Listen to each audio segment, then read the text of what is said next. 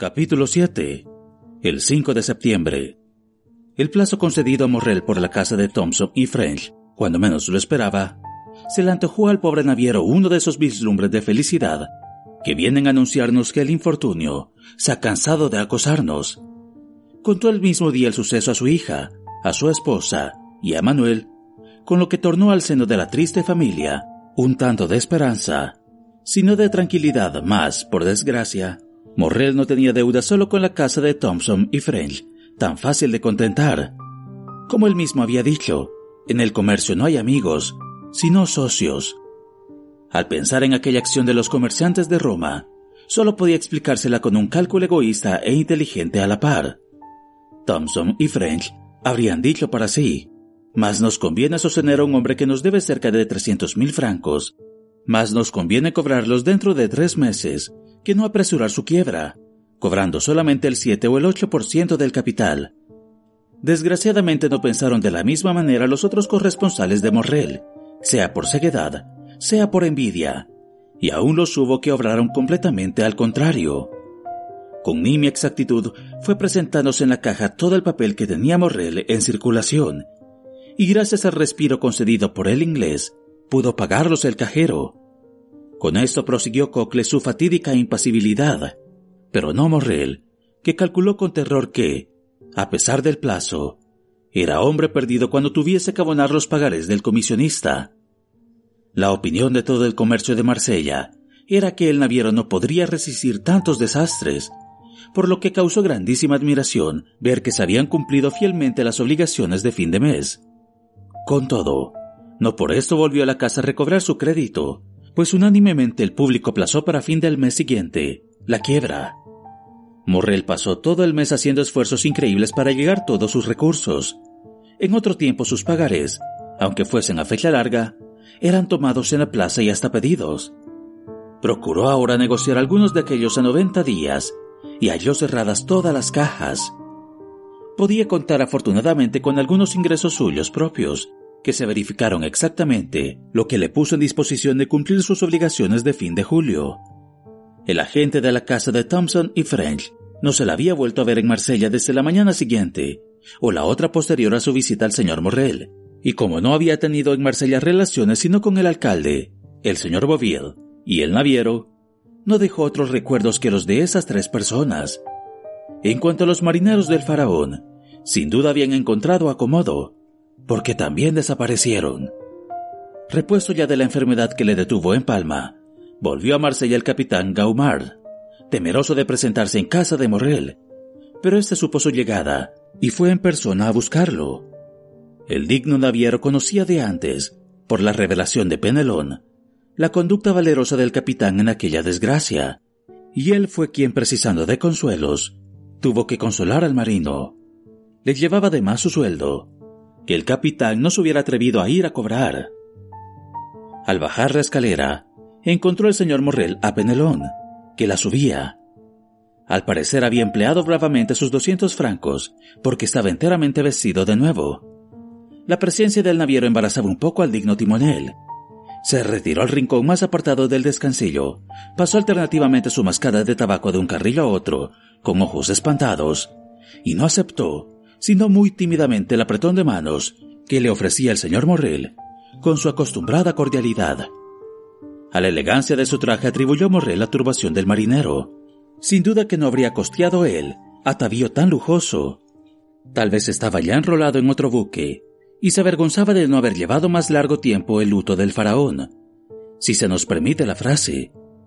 Quizás habría también venido a anunciar su nuevo empleo al capitán Gaumar, o hacerle alguna proposición de su nuevo amo. Buenas, gente, dijo Morrel alejándose. Ojalá su nuevo dueño los ame tanto como yo los amaba, y sea más feliz que yo. Morrel pasó el mes de agosto haciendo mil tentativas para recobrar su crédito antiguo o ganarse otro nuevo.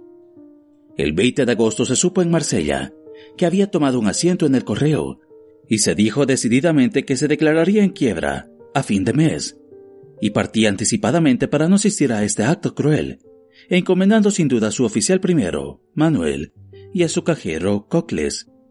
Pero contra todos los agüeros, el 31 de agosto se abrió la oficina, como de costumbre, apareciendo detrás de la verja Cocles, tranquilo como el justo de Horacio, examinando con su escrupulosidad característica el papel que se le presentaba, y pagándolo todo con la misma escrupulosidad.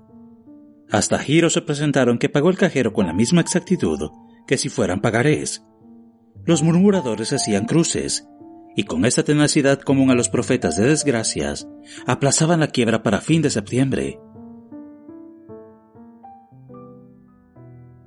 El día primero llegó Morrel.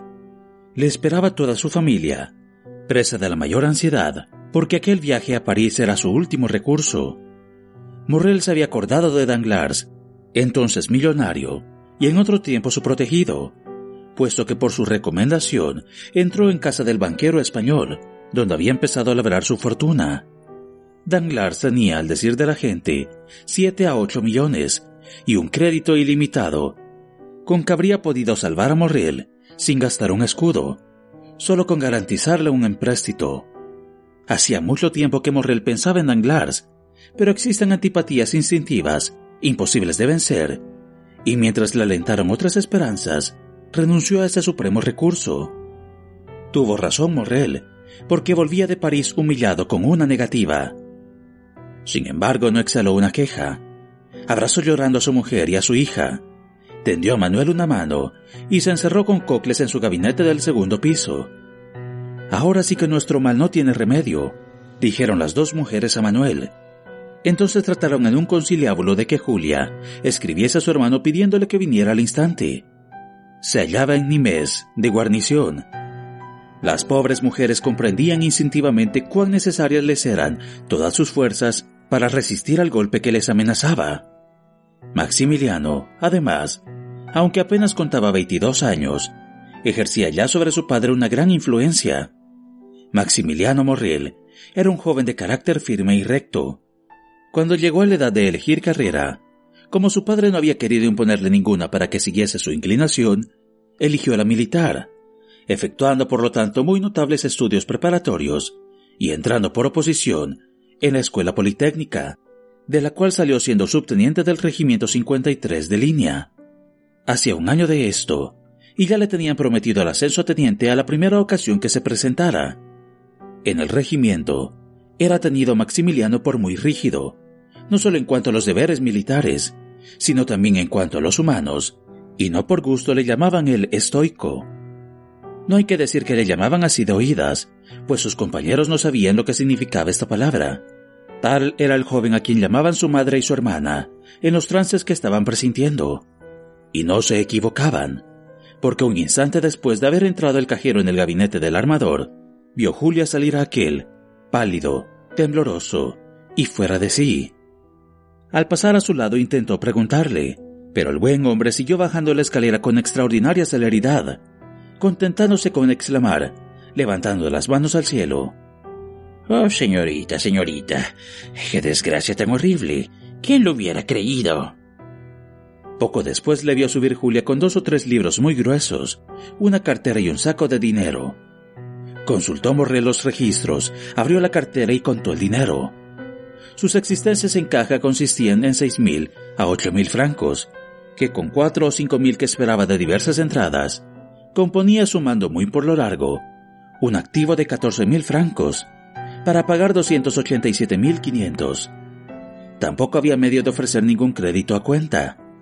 Cuando subió a comer, parecía estar más tranquilo, aunque esa tranquilidad asustó más a las dos mujeres que si le vieran muy abatido.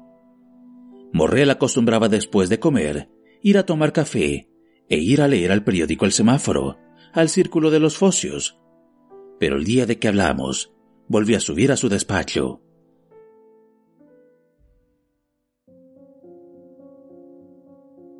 El pobre Cocles estaba completamente alelado. Casi toda la mañana la pasó en el patio, sentado en una piedra, con la cabeza descubierta, aunque hacía un sol de 30 grados. Si bien Manuel se afanaba por tranquilizar a las mujeres, le faltaban palabra y elocuencia. Estaba muy al corriente de los negocios de la casa, para no conocer que amenazaban a éste una gran catástrofe. Por la noche no se acostaron ni la madre ni la hija, con la esperanza de que Morrel entrar en su cuarto al bajar al despacho, pero lo oyeron pasar por delante de la puerta acelerando el paso, sin duda temeroso de que le llamaran. Aplicaron el oído y pudieron comprender que había entrado en su cuarto, cerrando la puerta detrás de sí. La señora Morrel mandó a Julia que se acostara, y media hora después, quitándose los zapatos, se deslizó por el corredor para ver por la cerradura lo que hacía su marido. Una sombra salía del corredor cuando ella entraba. Era Julia que, sobresaltada también, había precedido a su madre con el mismo objeto. La joven se unió a su madre. Está escribiendo, le dijo. Las dos mujeres habían comprendido sin hablar. La señora Morrel se inclinó a mirar por la cerradura. Morrel escribía en efecto, pero lo que no había advertido la hija, lo advirtió la madre, y fue que el naviero escribía en papel sellado. Y esto hizo que le saltase la terrible idea de que hacía un testamento, y aunque tembló de pies a cabeza, tuvo suficiente valor para no despegar los labios. Al día siguiente Morrel estaba al parecer muy tranquilo, pues fue a su despacho como acostumbraba. Bajó a almorzar como solía también, y solamente después de comer fue cuando hizo a su hija sentarse a su lado, le cogió la cabeza y le estrechó fuertemente contra su corazón. Aquella tarde dijo Julia a su madre que, aunque tranquilo en apariencia, había reparado que el corazón de Morrel latía violentamente. Los otros dos días pasaron del mismo modo. El cuatro por la noche pidió Morrel a Julia la llave de su gabinete. Esto hizo temblar a la joven, pues le pareció de mal agüero. ¿Por qué le había pedido su padre aquella llave que ella había tenido siempre y que desde su niñez no le quitaba nunca sino para castigarla? ¿Qué he hecho yo, padre mío? le dijo, mirándole de hito en hito. ¿Para qué así me pidas esa llave? Nada, hija mía, respondió el desgraciado Morrel, con lágrimas en los ojos. Nada, pero la necesito. Julia hizo como si buscara la llave. La habré dejado en mi cuarto, murmuró, y salió, pero no fue a su cuarto, sino a consultar a Manuel. No le des la llave a tu padre, dijo éste. Y si puedes, no la abandones un solo instante mañana por la mañana. En vano trató la joven de sonsacar a Manuel, o no sabía más, o no quiso decirle más. Toda la noche, del 4 al 5 de septiembre, la pasó la señora Morrel con el oído en la cerradura del despacho de su esposo. Hacia las 3 de la mañana, oyó a este pasear muy agitado por su habitación. A aquella hora fue solamente cuando se reclinó sobre la cama. Las dos mujeres pasaron la noche juntas. Esperaban a Maximiliano desde la tarde anterior. Entró a verlas morrer a las ocho, sosegado en apariencia, pero revelando con su palidez y su abatimiento la agitación en que había pasado la noche. Ninguna de las dos mujeres se atrevió a preguntarle si había dormido bien. Nunca había estado Morrel tan bondadoso con su mujer, ni tan paternal con su hija no se hartaba de contemplar y abrazar a la pobre niña. Recordando Julia el consejo de Manuel, quiso seguir a su padre cuando salía de la estancia, pero él, deteniéndola con dulzura, le dijo, Quédate con tu madre. Julia insistió. Vamos, lo ordeno, añadió Morrel. Era la primera vez que Morrel decía a su hija lo ordeno, pero lo decía con tal acento de paternal dulzura, que la joven no se atrevió a dar un paso más, muda e inmóvil, permaneció en el mismo sitio. Un instante después volvió a abrirse la puerta y sintió que la abrazaban y besaban en la frente. Alzó los ojos y con una exclamación de júbilo dijo, Maximiliano, hermano mío. A esas voces acudió la señora Morrel a arrojarse en brazos de su hijo. Madre mía, dijo el joven, mirando alternativamente a la madre y a la hija. ¿Qué sucede? Su carta me asustó muchísimo. Julia, repuso la señora Morrel, haciendo una señal a la joven. Ve a avisar a tu padre la llegada de Maximiliano. La joven salió corriendo de la habitación, pero al ir a bajar la escalera, la detuvo un hombre con una carta en la mano. ¿Es la señorita Julia Morrel? le dijo con un acento italiano de los más pronunciados. Sí, señor. Pero, ¿qué quiere? Yo no lo conozco. Lee esta carta. dijo el joven presentándosela. Julia no se atrevía. Va en ella la salvación de tu padre, añadió el mensajero. Julia le arrancó la carta de las manos y la leyó rápidamente. Ve enseguida a las alamedas de Meillán. Entra en la casa número 15, pide al portero la llave del quinto piso, entra y sobre la chimenea encontrarás una bolsa de torxal encarnado. Tráesela a tu padre. Conviene mucho que la tenga antes de las once. Me has prometido obediencia absoluta y te recuerdo tu promesa. Simbad el marino.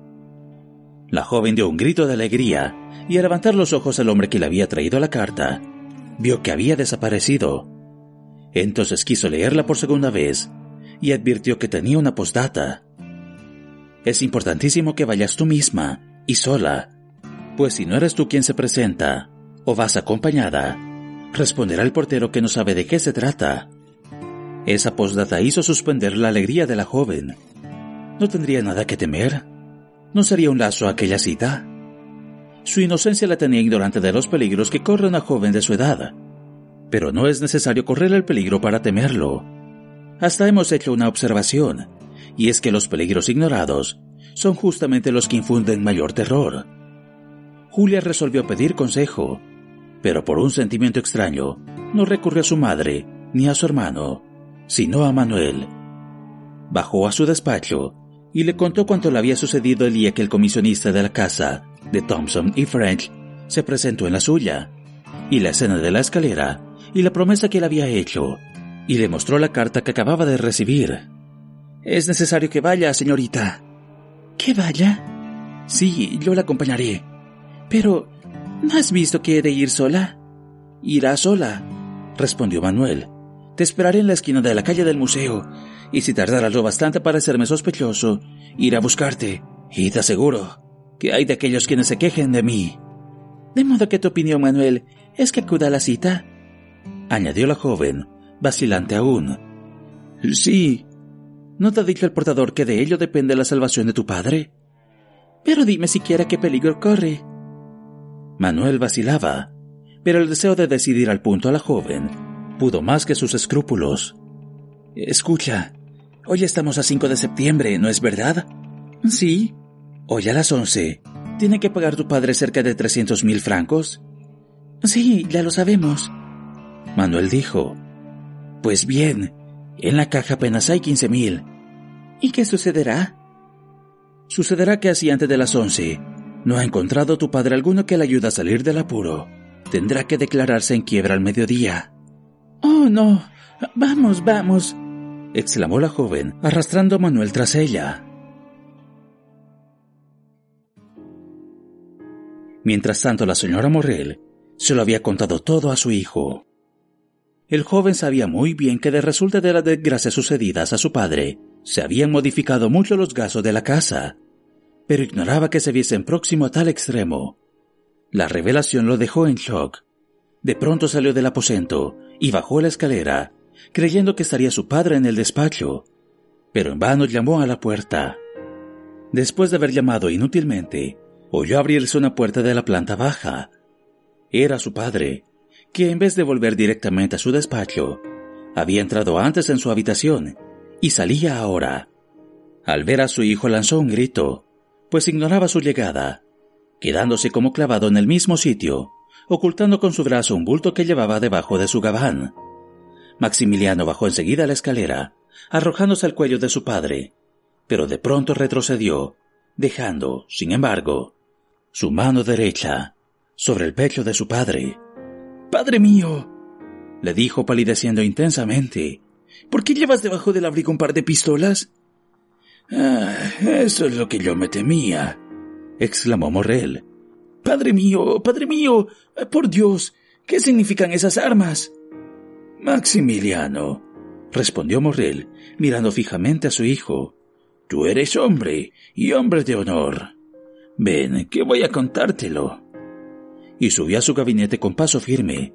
Maximiliano le seguía vacilando. Morrel abrió la puerta y la cerró detrás de su hijo.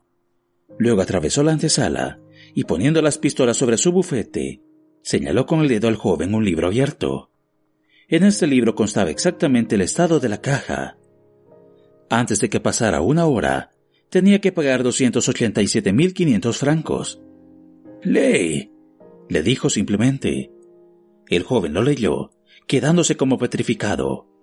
Morrel no decía ni una sola palabra. ¿Qué hubiera podido añadir a la inexorable elocuencia de los números? Y para evitar esa desgracia, ¿hiciste todo lo posible, padre mío? Inquirió Maximiliano después de un instante. Morrel respondió, Sí. ¿No cuentas con ninguna entrada? Con ninguna. ¿Y agotaste todos los recursos? Todos. Y dentro de media hora, prosiguió Maximiliano con acento lúgubre, dentro de media hora quedará deshonrado nuestro nombre. La sangre lava la deshonra. Tienes razón, padre mío. Te comprendo. Y alargando la mano a las pistolas, añadió, Una para ti y otra para mí, gracias. Morrel le contuvo. ¿Qué será de tu madre y de tu hermana? Un temblor involuntario se adueñó del joven. Eh, padre mío, piensa lo que dices. ¿Me aconsejas que viva? Sí, lo aconsejo porque es su deber. Tú tienes, Maximiliano, una inteligencia vigorosa y fría. Tú no eres un hombre vulgar, Maximiliano. Nada te mando, nada te aconsejo. Lo digo únicamente. Estudia la situación como si fueras extraño a ella y júzgala por ti mismo. Tras un instante de reflexión, animó los ojos del joven un fuego sublime de resignación. Con ademán lento y triste, se arrancó la charretera y la capona, insignias de su grado, Está bien, padre mío, dijo tendiendo a Morrel la mano. Muere en paz. Yo viviré. Morrel hizo un movimiento para arrojarse a los pies de su hijo, que se lo impidió abrazándole, con lo que aquellos dos corazones nobles confundieron sus latidos. Bien sabes que no es mi culpa, dijo Morrel. Maximiliano se sonrió. Sé que eres el hombre más honrado que yo haya conocido nunca, padre mío. Todo está dicho ya, Regresa al lado de tu madre y de tu hermana. Padre mío, dijo el joven, hincando una rodilla en tierra, bendíceme. Cogió Morrel con ambas manos la cabeza de su hijo y acercándola a sus labios, la besó repetidas veces. Sí, sí, yo lo bendigo en mi nombre y en el de tres generaciones de hombres sin tacha. Escucha lo que con mi voz te dicen. El edificio que la desgracia destruye la providencia puede reedificarlo. Viéndome morir de tan triste manera, los más inexorables lo compadecerán. Quizá lleguen a concederte a ti treguas que a mí me habrían negado. Trata entonces que nadie pronuncie la palabra pillo. Trabaja, joven, trabaja, lucha con valor y ardientemente. Procura vivir tú y que vivan tu madre y tu hermana, con lo estrictamente necesario a fin de que día por día aumente la fortuna de mis acreedores con tus ahorros. Piensa que no habría día más hermoso, ni más grande, ni más solemne que el día de la rehabilitación, aquel día en que puedas decir en ese mismo despacho, mi padre murió porque no pudo hacer lo que hago hoy, pero murió tranquilo y resignado, porque no esperaba de mí esa acción. Padre mío, Padre mío, si pudieras vivir a pesar de todo, si vivo todo se ha perdido. Viviendo yo, el interés se cambia en duda, la piedad en encarnizamiento. Viviendo yo, no soy más que un hombre que faltó a su palabra, que suspendió sus pagos. Soy, en fin, un comerciante quebrado. Si muero. Piénsalo bien, Maximiliano. Si, por el contrario, muero, seré un hombre desgraciado, pero honrado. Vivo, hasta mis mejores amigos huyen de mi casa. Muerto, Marcella entera acompañará mi cadáver al cementerio. Vivo, tienes que avergonzarte de mi apellido. Muerto, levantas la cabeza y dices, soy hijo de aquel que se mató, porque tuvo una vez en su vida que faltar a su palabra. El joven exhaló un gemido, aunque estaba al parecer resignado. Era la segunda vez que el convencimiento se apoderaba sino de su corazón, de su espíritu. Ahora, déjame solo y procura alejar de aquí a las mujeres. ¿No quieres ver por última vez a mi hermana? le preguntó Maximiliano. El joven fundaba en esa entrevista una esperanza sombría y postrera. Morrel movió la cabeza. Ya la he visto esta mañana. y me he despedido de ella. ¿No tienes que hacerme ningún encargo particular, padre mío? le preguntó Maximiliano con la voz alterada. Sí, hijo, un encargo sagrado. Dime lo que sea, padre mío.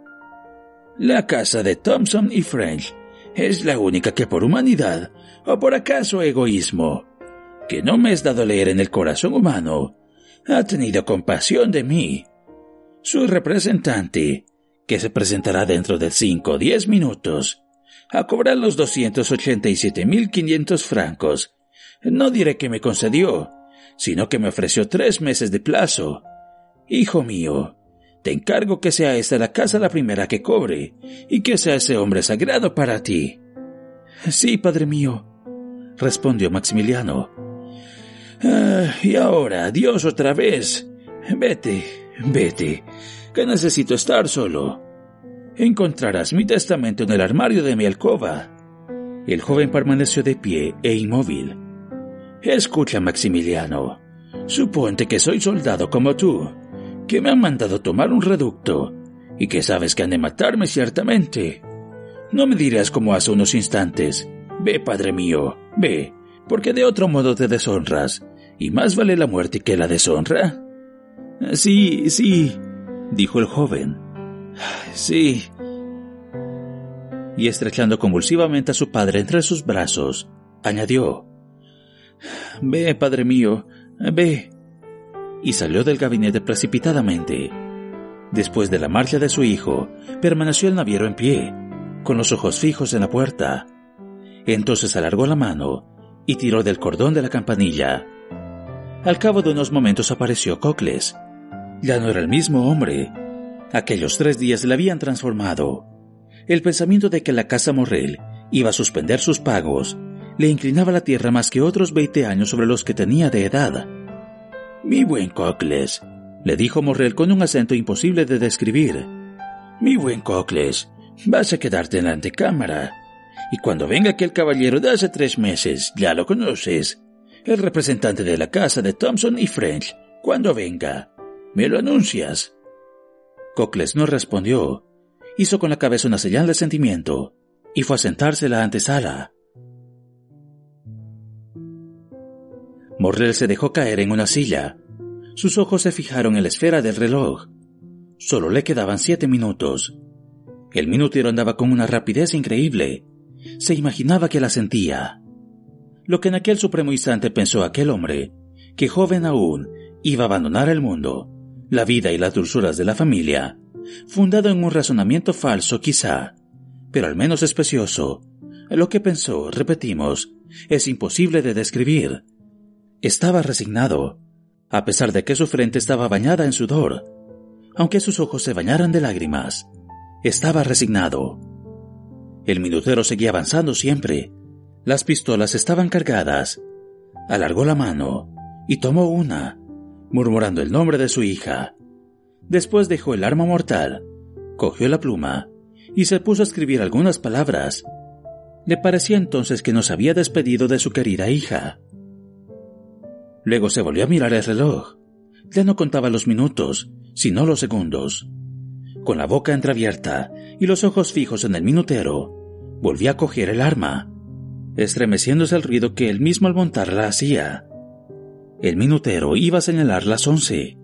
Morrel no se movió, esperando únicamente que Cocles pronunciara estas palabras. El representante de la casa de Thompson y French ha llegado, y ya tocaba su boca con el arma. De pronto sonó un grito. Era la voz de su hija. Al volverse y ver a Julia, la pistola se escapó de sus manos. Padre mío, exclamó la joven jadeante y dando muestras de alegría. Salvado. Te has salvado. Y se arrojó en sus brazos, mostrándole una bolsa de seda encarnada. Salvado, hija mía. ¿Qué quieres decir? Sí, mira, mira. Morrel cogió la bolsa temblando, porque tuvo un vago recuerdo de que le había pertenecido. A un lado estaba el pagaré de 287.500 francos, finiquitado, y del otro, un diamante tan grueso como una avellana, con un pedazo de pergamino en que se leía esta frase, dote de Julia. Morriel se pasó la mano por la frente. Creía estar soñando. En este momento daba el reloj las once. El son de la campana vibraba en su interior, como si la campana sonara en su propio corazón. Veamos, hija mía. Cuéntame lo ocurrido. ¿Dónde has hallado esa bolsa? En una casa de las Alamedas de Millán, número 15, sobre la chimenea de un quinto piso muy pobre. Pero esta bolsa no es tuya. Julia alargó a su padre la misiva que tenía en su mano. ¿Y has ido sola a esta casa? le preguntó Morriel, después de haberla leído. Manuel me acompañaba, padre mío. Debía de esperarme en la esquina de la calle del museo. Pero cosa extraña, ya no estaba cuando volví. Señor Morriel. Señor Morriel. Gritó una voz en la escalera. Es su voz, murmuró Julia. Al mismo tiempo, entró Manuel fuera de sí por efecto del júbilo y la emoción. ¡El faraón! ¡El faraón! ¿Qué es eso? ¿El faraón? ¿Estás loco, Manuel? Ya sabes que se ha perdido. El faraón, señor. Lo señala el vigía del puerto. Está entrando ahora mismo. Morrel volvió a caer sobre su silla. Le faltaron las fuerzas. Su inteligencia se negaba a dar crédito a tantos sucesos increíbles, maravillosos. Pero entonces llegó también su hijo exclamando, Padre mío, ¿cómo es que decías que el faraón se ha perdido? El vigía lo señala y dicen que está entrando en el puerto. Amigos míos, si esto fuera cierto, tendríamos que atribuirlo a milagro palpable. Imposible, imposible. Pero lo que era verdadero, y no menos maravilloso, era aquella bolsa que tenía en la mano, aquel pagaré inutilizado y aquel magnífico diamante. Ah, señor, dijo Cocles entrando a su vez. ¿Qué significa todo esto? ¿El faraón? Vamos, hijos míos, dijo Morriel levantándose. Vamos a verlo, y que Dios apiade de nosotros si es mentira.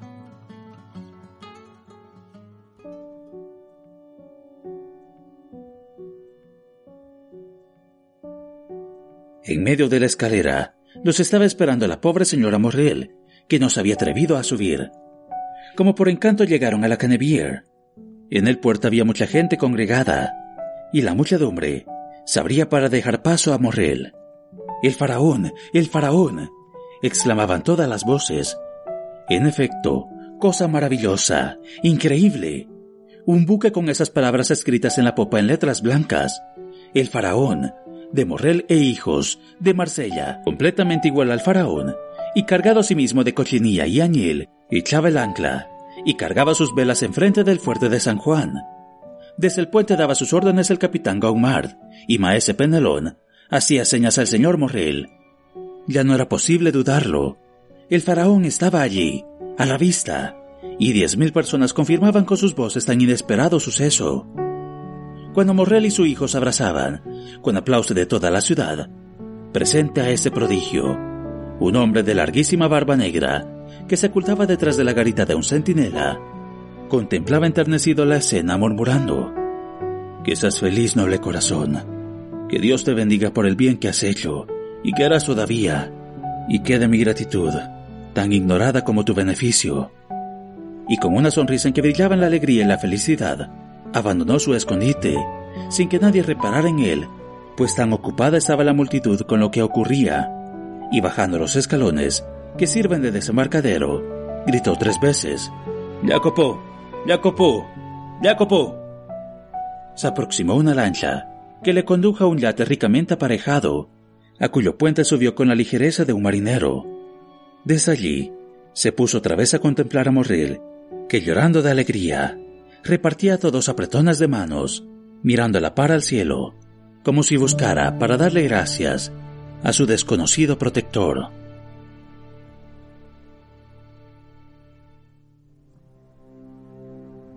Ahora, dijo el desconocido, Adiós bondad, humanidad y gratitud. Adiós todos los sentimientos que ennoblecen el alma. He querido ocupar el puesto de la providencia para recompensar a los buenos. Ahora se dame el suyo al Dios de las venganzas para castigar a los malvados. Y al decir esto, hizo una señal que parecía que el barco no esperase otra cosa para hendir la superficie de las aguas.